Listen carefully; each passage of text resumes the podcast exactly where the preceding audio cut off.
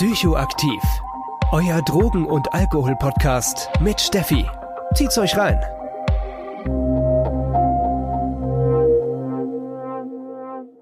Hallo Leute, was geht? Ich melde mich mal wieder zurück ins Jahr 2021 und wünsche euch erstmal allen ein wunderschönes neues Jahr. Ich hoffe, ihr seid wirklich gut ins neue Jahr gestartet und ihr seid bereit für ein Jahr voller neuer spannender Themen in meinem Podcast. Die Sendezeiten haben sich ja dieses Jahr geändert und zwar hören wir uns jetzt jeden zweiten Donnerstag am Drogendonnerstag und haben somit nur noch zwei Folgen pro Monat. Drei waren einfach zu viel für mein Arbeitspensum. Das musste ich mir dann letztes Jahr wirklich eingestehen. Aber am Grundkonzept wird sich nicht so viel ändern. Also es wird weiter Substanzfolgen geben, es wird auch weiter Themenfolgen geben. Ob die sich jetzt halt immer genau abwechseln, das weiß ich noch nicht. Das wird sich dann einfach so ergeben, denke ich. Denn meine Podcast-Folgen, die entstehen ja immer so ein bisschen auch aus meinem Studium und aus meiner Arbeit heraus. Also wenn da gerade ein Thema ansteht, mache ich da einfach schnell eine Podcast-Folge zu. Das spart Zeit und es hilft mir auch, die Themen immer mehr zu vertiefen. Und äh, die sind natürlich dann auch zu dem Zeitpunkt am besten vorbereitet. Genau, also dementsprechend, ich werde schauen, dass es ungefähr abwechselnd ist mit Substanzfolgen und Themenfolgen, aber das kann sich auch mal anders gestalten. Lassen wir uns überraschen. Ich weiß es auf jeden Fall noch nicht. Ja, und heute starten wir gleich mit einer Themenfolge und zwar auch mit einer Übersichtsfolge. Und zwar möchte ich euch heute eine Übersicht darüber geben, wie das Suchthilfesystem, das professionelle Suchthilfesystem eigentlich aufgebaut ist. Also was gibt's da für verschiedene grundlegende Angebote, wo muss ich hin, um welche Hilfe zu bekommen und wie schaut das ungefähr aus? Ich werde da jedes Hilfsangebot nur kurz mal beleuchten, dass man eben eine Übersicht hat und werde außerdem euch auch immer ein bisschen davon erzählen, wer eigentlich zum Beispiel die Kosten trägt für dieses Angebot und wo man den Antrag stellt, um so ein Angebot zu bekommen. Also ich wünsche euch viel Spaß bei der heutigen Folge. Starten wir gleich mal mit der ambulanten Drogenberatung. Manche wissen es vielleicht, manche vielleicht auch nicht. Ich bin selbst Drogenberaterin, das heißt, ich arbeite hauptamtlich in der Drogenberatung, in der ambulanten Drogenberatung. Deswegen gibt es diese Informationen jetzt halt sogar aus erster Hand. An die Drogenberatung kann man sich eigentlich immer wenden, wenn man irgendwelche Fragen oder Anliegen zu seinem Konsum hat oder auch zu dem Konsum von Angehörigen. Also wenn man selbst nicht betroffen ist, aber sich Sorgen um den Konsum von jemand anderen macht. In einer Drogenberatung sitzen in der Regel Sozialarbeiter und Sozialarbeiterinnen, so wie ich, und haben auch oft eine Weiterbildung in Beratung. Und äh, Menschen und Angehörige können eben dahin kommen mit ihren Fragen und Anliegen und werden dadurch unterstützt. Die Beraterin, der Berater nehmen in dem Fall eine neutrale Rolle an und versucht eben, die betroffene Person in ihrem Anliegen zu unterstützen. Inzwischen sind die meisten Beratungen auch akzeptanzorientiert. Das bedeutet, dass man nicht in eine Drogenberatung geht mit dem festen, mit der festen Absicht, äh, abstinent zu sein. Also das ist keine Voraussetzung mehr. Sondern man kann da eben auch hingehen, um zum Beispiel gemeinsam mit der neutralen Instanz, also der Beraterin, seinen Konsum zu reflektieren oder auch Veränderungsziele zu verwirklichen, je nachdem, was man selbst eben braucht. Leider ist die Akzeptanzorientierung immer noch nicht bei allen Beratungsstellen der Fall. Und zwar gibt es eben manche Beratungsstellen, die wirklich als große zentrale Aufgabe haben, wirklich so schnell wie möglich in eine stationäre Rehabilitation zu vermitteln und zum Teil auch wirklich nur begrenzte Anzahlen an Beratungsgesprächen den Betroffenen zur Verfügung stellen können. Also so im etwa, ja, ich kann jetzt fünf Gespräche geben, und dann müsste aber auch der Antrag stehen für die stationäre Reha. Dass so ein Angebot unter anderem so eingeschränkt ist, liegt oft daran, dass diese Beratungsstellen wirklich unterfinanziert sind und gar nicht mehr anbieten können als dieses Angebot. Also die schnelle Vermittlung, dass sie überhaupt die Klienten oder die Klientinnen, die zu ihnen kommen wollen, ja, überhaupt auch alle bewerkstelligen können. Daraus kann sozusagen auch so ein Muster entstehen. Allerdings war es früher auch deutlich mehr verbreitet und diese Akzeptanzorientierung, die manifestiert sich immer und immer mehr in die Beratungsstellen, aber man findet halt hier und da eben noch, ja, ich nenne es mal Relikte der alten Zeit, die eben noch so arbeiten. Die Drogenberatung ist allerdings trotzdem die richtige Anlaufstelle, wenn man gerne in eine stationäre Rehabilitation möchte. Was das genau ist, dazu komme ich natürlich gleich. Und ja, wäre damit auch der richtige Ansprechpartner. Und die Drogenberaterin, der Drogenberater macht dann auch zusammen mit der Betroffenen, der Hilfesuchenden den Antrag fertig und hilft eben bei der Vorbereitung, macht motivationale Gespräche und was es halt so braucht, wenn man gerne diesen Schritt gehen möchte. Die Drogenberatung ist für alle Menschen, die konsumieren und diese aufsuchen, kostenlos. Für die Angehörigen in der Regel auch. Und jetzt kommen wir aber zu dem Aber. Denn leider finanzieren die Kommunen manchmal die Gespräche für Angehörigen in der Drogenberatung nicht mit. Das heißt, dass Drogenberatungen Gespräche für die Angehörigen aus eigener Tasche zahlen müssen. Das gibt, äh, wird von den Drogenberatungen immer mit verschiedenen Konzepten aufgefangen. Entweder sagen sie, okay, wir beraten Angehörige genauso kostenlos, aber die können leider nur drei Gespräche haben. Oder man sagt, okay, wir wollen einfach einen kleinen Betrag, Betrag haben, um eben die Kosten zu decken. Ich habe das große Glück, dass ich in einer Drogenberatung arbeite, indem ich alle Menschen beraten kann, die zu dem Thema Hilfe suchen. Und dafür bin ich mega dankbar, weil ich finde die Angehörigenberatung sehr wichtig und ja, ich möchte diese auch einfach in vollem Umfang anbieten, wenn diese benötigt wird. Aber das ist eben nicht in allen Drogenberatungsstellen so. Und ich möchte, dass es eben auch klar ist, dass sowas daran liegt, in den meisten Fällen, dass es eben nicht finanziert wird und nicht, weil die Drogenberatung irgendwie denkt, naja, Angehörige, die müssen wir nicht beraten. Genau, so viel der kleine Überblick zu der Drogenberatung. Nochmal in aller Kürze man kann in die Drogenberatung hingehen, wenn man eben Anliegen hat, wie zum Beispiel die Kon Konsumreflexion mit einer Veränderungsmotivation, einen Abstinenzwunsch oder den Wunsch, in eine stationäre Reha oder ambulante Reha oder teilstationäre Reha zu gehen. Wenn man sich Sorgen um seinen Partner, um seine Partnerin macht, weil diese eben konsumiert und es einem nicht mehr so ganz koscher vorkommt und eigentlich auch sonst, was einem Sorgen bereitet. Drogenberatungen sind sozusagen die ersten Anlaufstellen, die einem eine umfangreiche Beratung im Normfall bieten können und auch wirklich lang angelegte Beratung bieten können. Immer je nachdem, wie hoch die Auslastung ist und so weiter und so fort. Kommen wir nun zu der Entgiftung. Mit einer Entgiftung ist die körperliche Entgiftung von jeglichen Substanzen gemeint, inklusive legalen Substanzen als auch illegalisierten Substanzen. Diese Entgiftung findet entweder in psychiatrischen Krankenhäusern oder auch in allgemeinen Krankenhäusern statt und wird von der Krankenkasse bezahlt.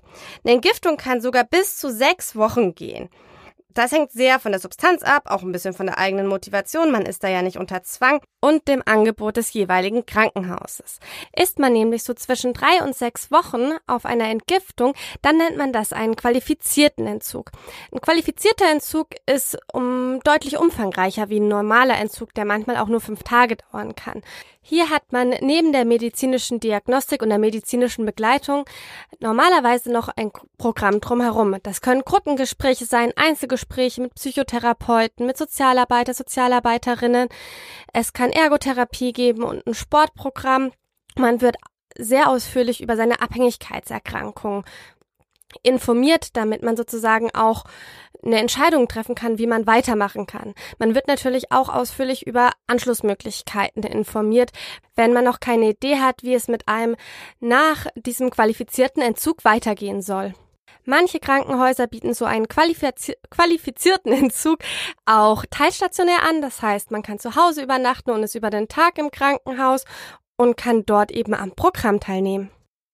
Es gibt auch eine ambulante Entgiftung. Diese ambulante Entgiftung ist vom Hausarzt begleitet oder von sogenannten Suchtambulanzen.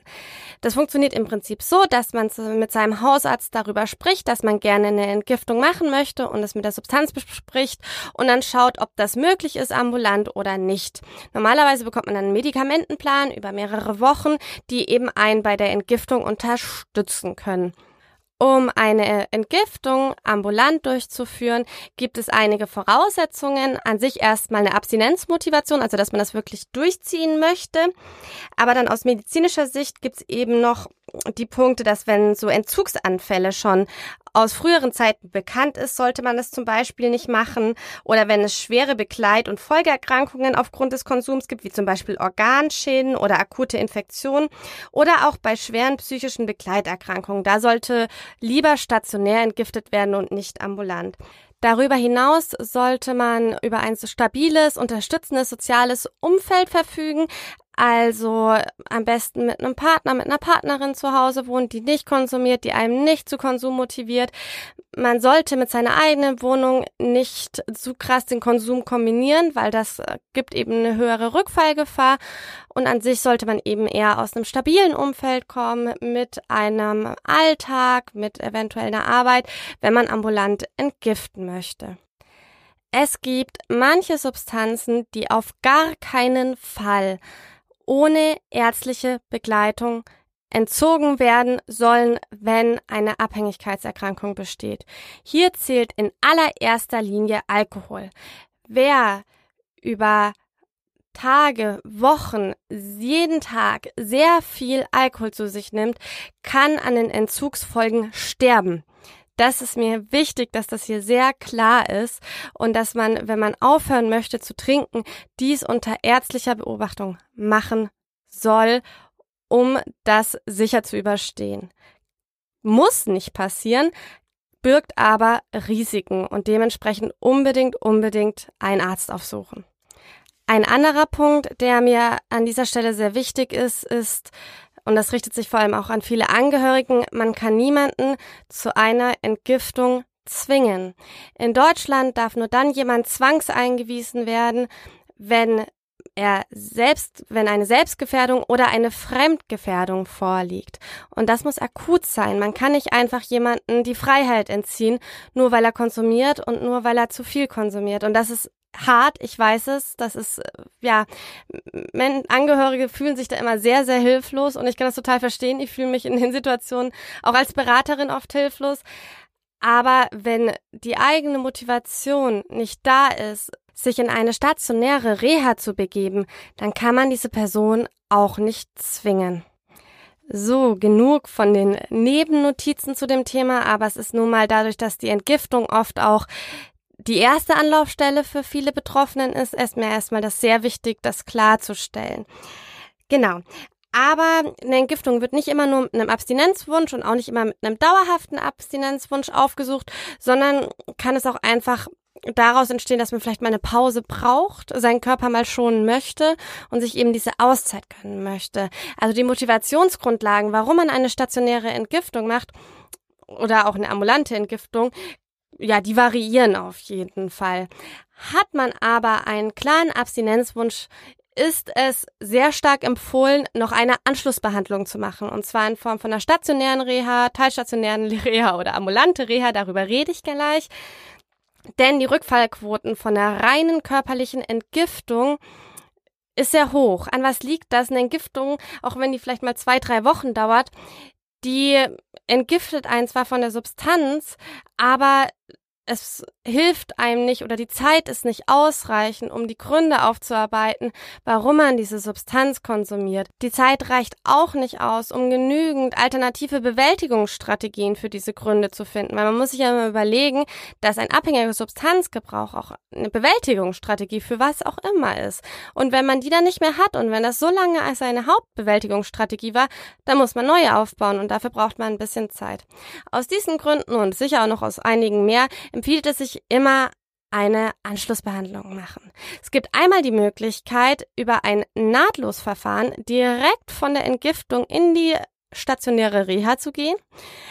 Das Nahtlosverfahren mh, hm, ist ein bisschen schwierig zu sagen. Das geht manchmal, das geht manchmal nicht. Und ich muss ganz ehrlich sagen, ich habe es auch noch nicht so 100% durchschaut, wann es geht und wann nicht. Das ist für mich tatsächlich eher ein bisschen undurchsichtig. Aber wenn man eben nicht über das Nahtlosverfahren gleich in die Reha kommt, aber trotzdem nicht nach Hause möchte, gibt es eine andere Möglichkeit. Diese andere Möglichkeit sind die Übergangseinrichtungen. Diese Übergangseinrichtungen bietet einen konsumfreien Schutzraum für Menschen, die nach der Entgiftung oder äh, einfach nicht nach Hause möchten, nicht können, vielleicht auch gar kein Zuhause haben, jedoch den Wunsch haben, wirklich nachhaltig sich ein anderes Leben aufzubauen und dafür sich eben einen Schutzraum wünschen, wo sie in Ruhe abstinent bleiben können und wo sie betreut werden, damit das auch funktioniert. Diese Übergangseinrichtungen werden vom überörtlichen Sozialhilfeträger bezahlt. Das heißt, es kann sein, dass wenn man viel Vermögen hat oder ein hohes Einkommen, da Zuzahlungen anfallen. Das vielleicht noch so als kleine Nebennotiz. Muss man aber immer wieder individuell schauen. Und ja, was macht man an so einer Übergangseinrichtung? Im Prinzip ist das ja eine stationierte betreutes Wohnen so ein bisschen. Man ist eben dort, hat dort auch ein bisschen Programm und Unterstützung mit Beratung und Gruppen und je nachdem, was eine Übergangseinrichtung eben anbietet, also so auch ein bisschen wie, wie die qualifizierte Entgiftung. Man hat einfach eben noch ein bisschen Programm drumrum außer dem Wohnen oder auch so tagesgestalterische Maßnahmen und, und, und. Außerdem kann man in der Übergangseinrichtung, falls das noch nicht passiert ist, einen Antrag auf eine Reha stellen. Und ja, das ist eigentlich auch schon ziemlich das, was man dort machen kann. In eine stationäre Übergangseinrichtung kann man bis zu drei Monaten gehen, kann man bis zu drei Monaten dort bleiben und unter speziellen Bedingungen sogar bis zu sechs Monaten.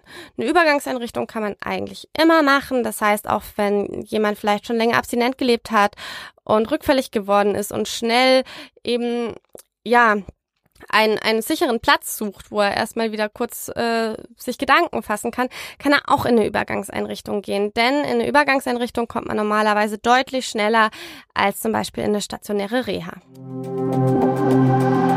Werbung Wisst ihr, welches Buch schon Ewigkeiten auf meiner Leseliste steht? Der totale Rausch von Norman Ohler. Es ist ein super spannendes Sachbuch, das sich mit der perfiden Doppelmoral bezüglich psychoaktiver Substanzen in Nazi-Deutschland beschäftigt. Auf der einen Seite war der Konsum psychoaktiver Substanzen ein absolutes Tabu, auf der anderen Seite wurde jedoch Methamphetamin, damals auch Panzerschokolade genannt, genutzt, um die Soldaten zu dopen, aber auch um die Leistungsfähigkeit der Zivilgesellschaft aufrechtzuerhalten. Und ihr kennt mich ja, ich finde geschichtliche Auseinandersetzungen mit Drogen immer super spannend. Das Problem ist allerdings, dass auch wenn mein Wissenshunger fast unstillbar ist, die Ressource Zeit leider bei mir ziemlich oft begrenzt. Dafür habe ich jetzt allerdings eine echt coole Lösung gefunden, die es mir ermöglicht, mich mit den verschiedensten Themen zu beschäftigen, auch wenn die Zeit mal knapp ist. Und diese Lösung heißt Blinkist. Das ist eine App, die über 6500 Sachbücher sowohl in Text als auch in Audioformat zusammenfasst. Und ich bin total happy, dass Blinkist den Podcast als Sponsor unterstützt. Ihr könnt nämlich den Blink des Buches Der totale Rausch in meiner persönlichen Sammlung kostenlos anhören. Das und noch ein paar anderer meiner Lieblingsbücher findet ihr unter dem Link www.blinkist.de slash psychoaktiv. Blinkist schreibt man dabei B-L-I-N-K-I-S-T. Falls euch das dann gefällt, könnt ihr unter diesem Link dann auch das Premium-Abo sieben Tage kostenlos testen und bekommt außerdem 40% auf das Jahresabo. Richtig cool ist, dass man das Premium-Abo auch mit einer Person teilen kann. Man bekommt also zwei Abos zum Preis von einem. Alle Informationen findet ihr in den Shownotes oder eben einfach direkt unter dem Link www.blinkist.de slash psychoaktiv. So, schon sehr oft erwähnt bis jetzt in diesem Podcast, ähm, geht es nun um die Reha oder die Entwöhnung für Menschen mit Abhängigkeitserkrankung. Hier gibt es oft Verwechslungen, denn bei, wenn man von einer Entwöhnung spricht, spricht man eigentlich wirklich von dieser stationären Reha. Aber oft wird das mit der Entgiftung durcheinander geworfen. Also diese rein körperliche Entgiftung, von der wir es gerade haben. Deswegen habe ich mir ziemlich, ja, habe ich mir angewöhnt, einfach zu sagen stationäre Reha oder Reha, weil ja weniger Verwechslungsgefahr. Okay, aber Genug davon, schauen wir da mal genau rein. Ich selbst habe schon in zwei Rehas gearbeitet, erst als Sozialarbeiterin, jetzt als Suchttherapeutin, habe also auch hier schon Einblicke aus erster Hand, die ich für euch habe. Also starten wir erstmal mit der stationären Reha. Die stationäre Reha zeichnet sich dadurch aus, dass man eben vor Ort wohnt. Bei der teilstationären Reha haben wir so ziemlich das gleiche Programm wie bei der stationären Reha, allerdings schläft man zu Hause. Also in anderen Worten ist das eine eine Tagesklinik für Menschen mit Abhängigkeitserkrankung und das andere eben wirklich ein stationärer Aufenthalt. Das Programm einer stationären Reha schaut meistens wie folgt aus. Man hat einmal die Woche ein Einzelgespräch mit seiner Bezugstherapeutin und zweimal die Woche, mindestens zweimal die Woche Gruppentherapie, auch mit der Psychotherapeutin oder der Suchttherapeutin. Das weitere Angebot variiert so ein bisschen von Einrichtung zu Einrichtung. Was wir eigentlich immer dabei haben, ist eine Arbeitstherapie, Ergotherapie oder auch Sporttherapie oder ein Sportangebot. Aber es gibt auch manchmal solche Sachen wie Kunsttherapie oder auch Ernährungsberatung. Größere Kliniken können da dementsprechend auch oft ein deutlich größeres Angebot anbieten. Dafür, ja, sind sie halt meistens sehr groß, während kleinere Kliniken oder kleinere Rehas eher ein überschaubares Angebot haben, aber dafür eben auch eine familiäre Atmosphäre. Manche Rehas haben zusätzlich noch besondere Schwerpunkte. Diese können sehr stark variieren und orientieren sich sehr oft an Komorbiditäten. Also eine Komorbidität ist zum Beispiel, wenn neben der Abhängigkeit noch eine andere Diagnose besteht, wie zum Beispiel eine posttraumatische Belastungsstörung. Somit gibt es unter anderem auch Kliniken, die sich auf das Thema Trauma und Sucht spezialisiert haben. Aber es gibt auch Kliniken, die sich zum Beispiel auf das Thema Depressionen und Sucht spezialisiert haben oder beziehungsweise dort einen Schwerpunkt haben und damit eben auch noch besondere Gruppen und ein besonderes Programm anbieten. Oder, wenn ihr euch dran erinnert, an meine Chemsex-Folge von letzten Monat, da war die Salus Klinik Hürth mit dabei und die haben ja diesen Chemsex-Schwerpunkt, also ein besonderes Programm für Männer, die Sex mit Männern haben und gleichzeitig Chemsex betreiben. Die stationäre Reha und die teilstationäre Reha kann insgesamt bis zu sechs Monaten gehen. In manchen Fällen sogar noch länger. Der Hauptkostenträger ist hier die deutsche Rentenversicherung. Und aus meiner Erfahrung ist es bei der deutschen Rentenversicherung so, dass Erstanträge bei illegalisierten Substanzen oft eine Kostenzusage bis zu 26 Wochen bekommen und bei Alkohol bis zu 15. Dadurch, dass die deutsche Rentenversicherung der Hauptkostenträger ist, geht es in der suchtspezifischen Langzeittherapie oder in der stationären Reha also auch oft um die Wiederherstellung oder den Erhalt der Arbeitskraft. Daraus begründet sich zum Beispiel auch der Fokus auf die Arbeitstherapie, die in der Regel auch verpflichtend ist innerhalb der stationären Reha.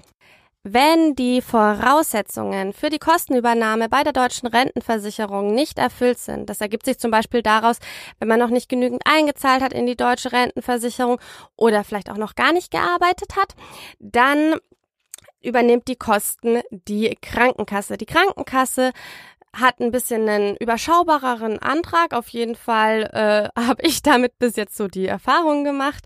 Man, den kann man allerdings auch über die Drogenberatung stellen.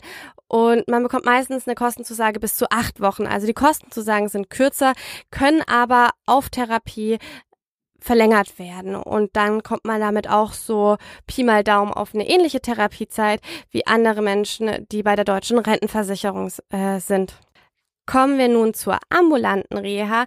Die nenne ich nämlich extra, weil das Angebot eigentlich ein sehr reduziertes ist. Und zwar hat man bei der ambulanten Reha ein Einzelgespräch die Woche bei seiner Bezugstherapeutin und ein bis zwei Gruppengespräche pro Woche in der Regel. Mehr nicht. Das bedeutet natürlich, die Ambo-Reha ist sehr gut mit einem schon vorhandenen Alltag zu verknüpfen, da man nicht so viel Zeit aufwenden muss und auch nicht aus dem Berufsleben ausscheiden muss. Das sind zum Beispiel die Vorteile, die für eine ambulante Reha sprechen beschäftigen wir uns jetzt noch ganz kurz mit der Frage, welche Therapieform für wen die richtige ist. Denn es sind jetzt erstmal verschiedene Angebote, alle haben ihre Vor- und Nachteile. Es gibt allerdings auch verschiedene Voraussetzungen, die man erfüllen sollte, um das eine oder andere Therapieangebot anzutreten. Die stationäre Reha kann eigentlich von allen Menschen angetreten werden, bei denen eine Abhängigkeitserkrankung vorliegt und die gerne aussteigen möchten. Eine stationäre Reha macht dann vor allem Sinn, wenn man wirklich mal Abstand auch von seinem sozialen Umfeld braucht oder von ja seinem Konsumkontext, wenn man vielleicht sogar plant, eine komplett andere in eine komplett andere Stadt zu ziehen danach, weil man wirklich Abstand braucht, aber auch wenn man keinen festen Wohnsitz hat oder eben ja keinen Kontext zu Hause, in dem man sicher abstinent leben kann über diese Zeit. Wenn es für jemanden schon die zweite oder dritte stationäre Reha ist, kommt je nachdem, wie lange die letzte her ist, braucht es da eben besondere Begründungen, vor allem wenn es innerhalb der von vier Jahren ist, warum man schon wieder eine stationäre Reha braucht. Aber auch für diesen Fall ist die Drogenberatung am Start und schaut, wie man das deichseln kann.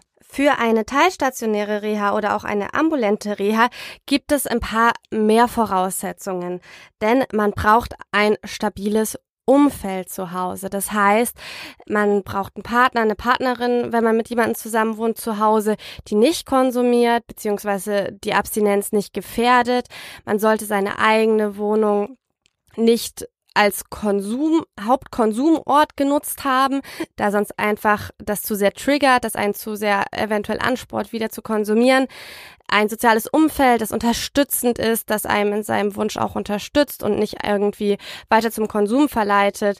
Also rundum, man braucht eigentlich eine stabile Basis, um eben die Angebote zu nutzen, wo man wirklich auch noch zu Hause schläft oder in, beziehungsweise in seinem sozialen Umfeld bleibt.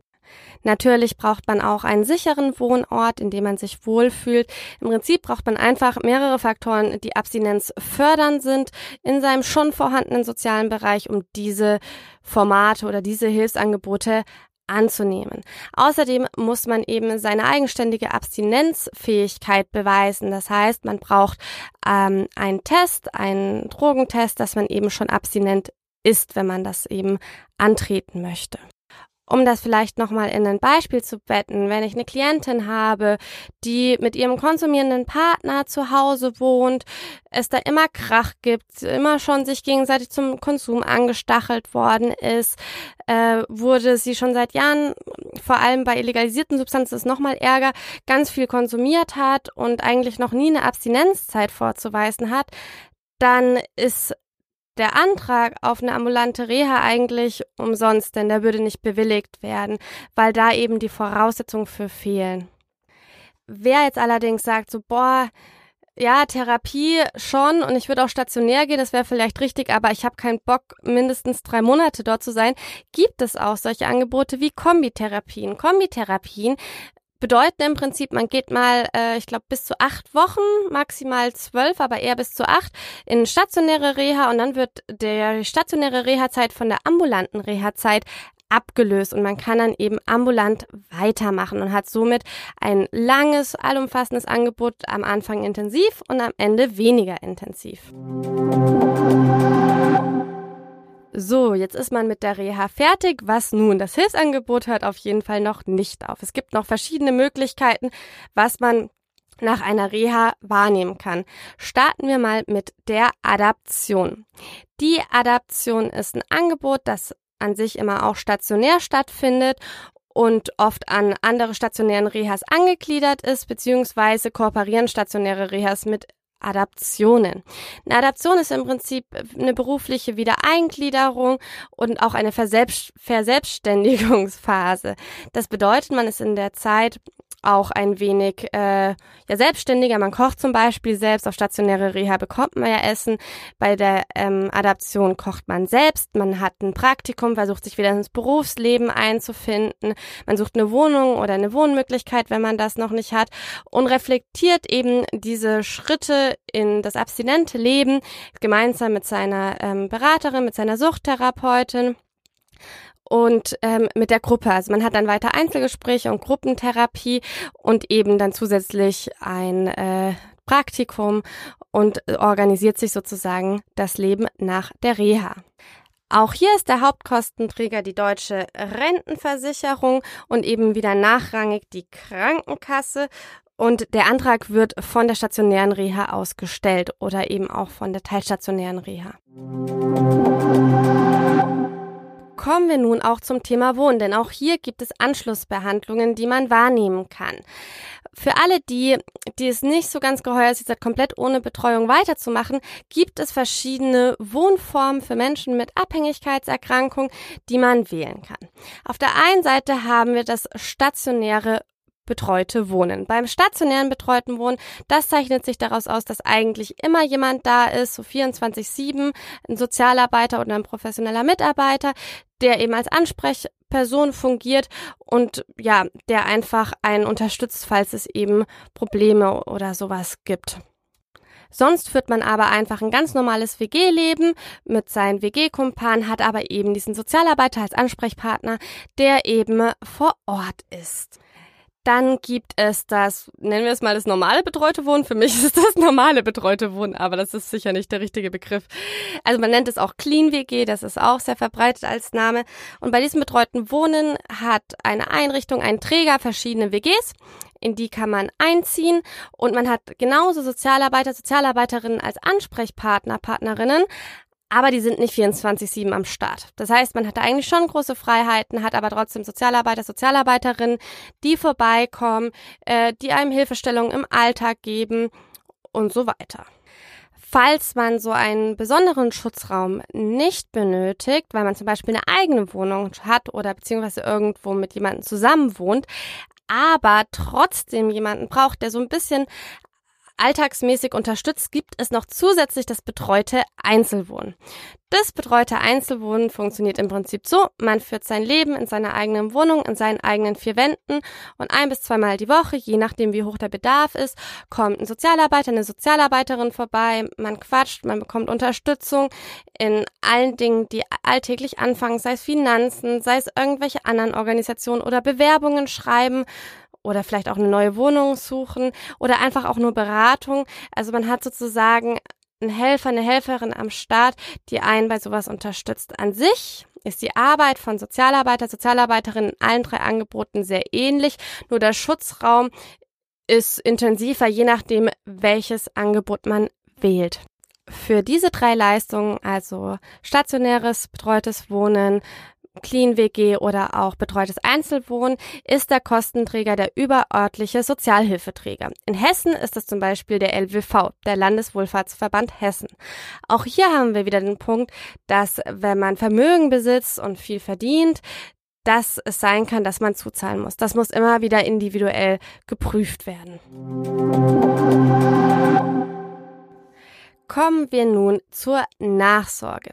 Die Nachsorge kann sowohl nach einer Adaption oder auch während des Wohnens in einer Clean WG stattfinden. Allerdings kann man die Nachsorge auch wahrnehmen, wenn man nichts von beiden braucht und einfach nach der stationären Reha weiter noch eine Zeit lang Beratung haben möchte.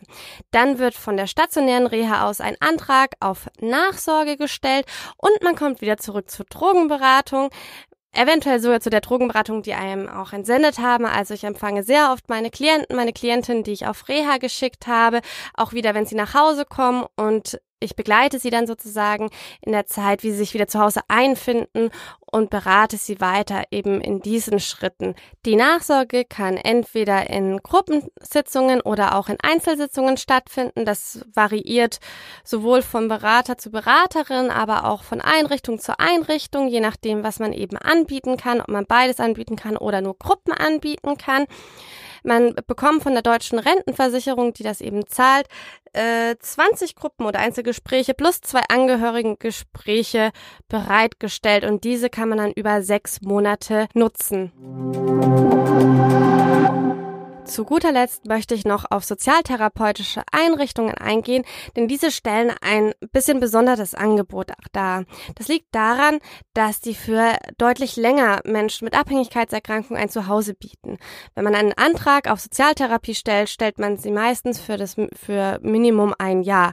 Aber oft sind Menschen in sozialtherapeutischen Einrichtungen auch mal zwei oder drei Jahre oder sogar länger. Die Sozialtherapie stellt eben ein Angebot für die Betroffenen dar, die aufgrund von wirklich langjähriger chronischer Suchterkrankung und vielen Rückschlägen eine intensive und lang angelegte Betreuung brauchen. Sozialtherapeutische Einrichtungen bieten also Menschen ein Angebot, die mittelfristig oder dauerhaft nicht mehr in der Lage sind, ohne stationäre Betreuung am gesellschaftlichen Leben teilzunehmen und eben sozial und auch beruflich sehr entwurzelt sind. In eine sozialtherapeutische Einrichtung kann man entweder direkt nach der Entgiftung gehen, aber es ist auch manchmal eine Möglichkeit, nach einer stationären Rehabilitation in eine Sozialtherapie zu gehen, wenn sich zum Beispiel der erhöhte Bedarf erst während der stationären Reha herausgestellt hat. Auch hier ist der Kostenträger wieder der überörtliche Sozialhilfeträger.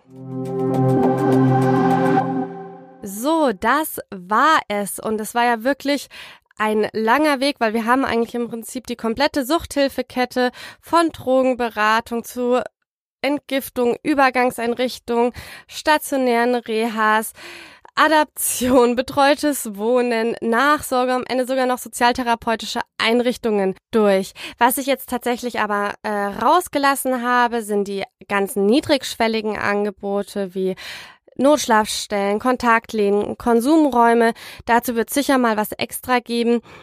Das ist für mich einfach nochmal ein bisschen ein anderes Thema, auf das ich irgendwann anders auch nochmal gesondert eingehen möchte. Sonst wäre das alles auch fast noch zu umfangreich geworden.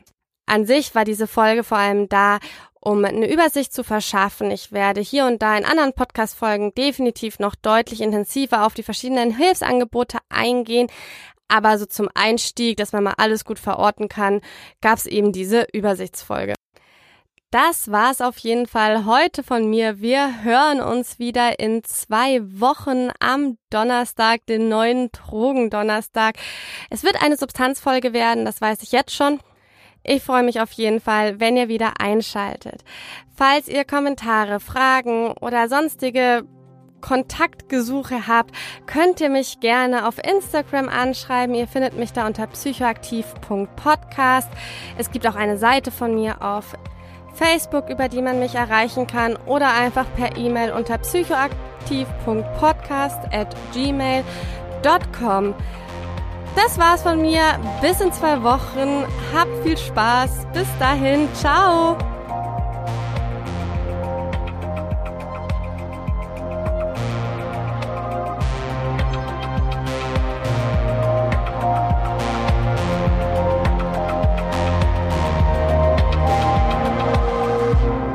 Das war Psychoaktiv, euer Drogen- und Alkohol-Podcast mit Steffi.